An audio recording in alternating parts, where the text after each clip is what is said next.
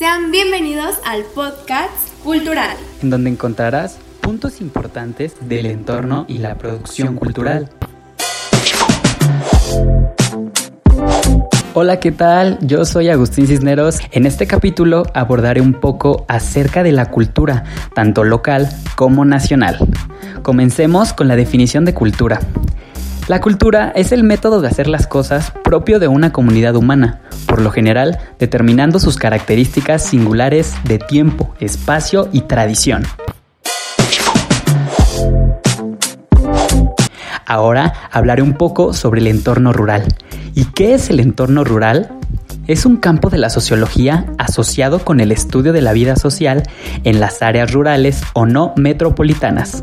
Se trata del estudio científico de la actividad y comportamiento entre personas que viven distantes de lugares de gran concentración de población y actividad económica.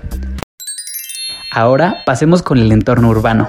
La parte urbana se refiere a un conjunto de características que una localidad o región posee como lo son las actividades económicas ligadas al sector industrial y el de servicios, así como la presencia de centros administrativos y de infraestructura física como la pavimentación, acueductos, servicios electrónicos, entre otros.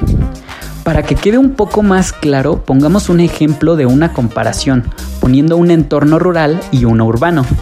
Analicemos a Tepozotlán como rural y a la Ciudad de México como urbano, tomando puntos relevantes a la religión y o creencias. En Tepozotlán se tiene una creencia particular como son las cabañuelas. ¿Qué es esto? Bueno, es una ideología que se tiene respecto al clima. Es un método de observación durante los días de enero y las cabañuelas supuestamente permiten predecir el clima de los meses venideros.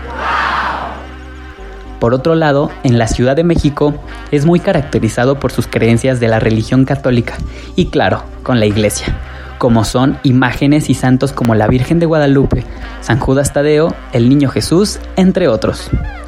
Como se puede identificar, tienen una notoria distinción uno con el otro desde esa perspectiva.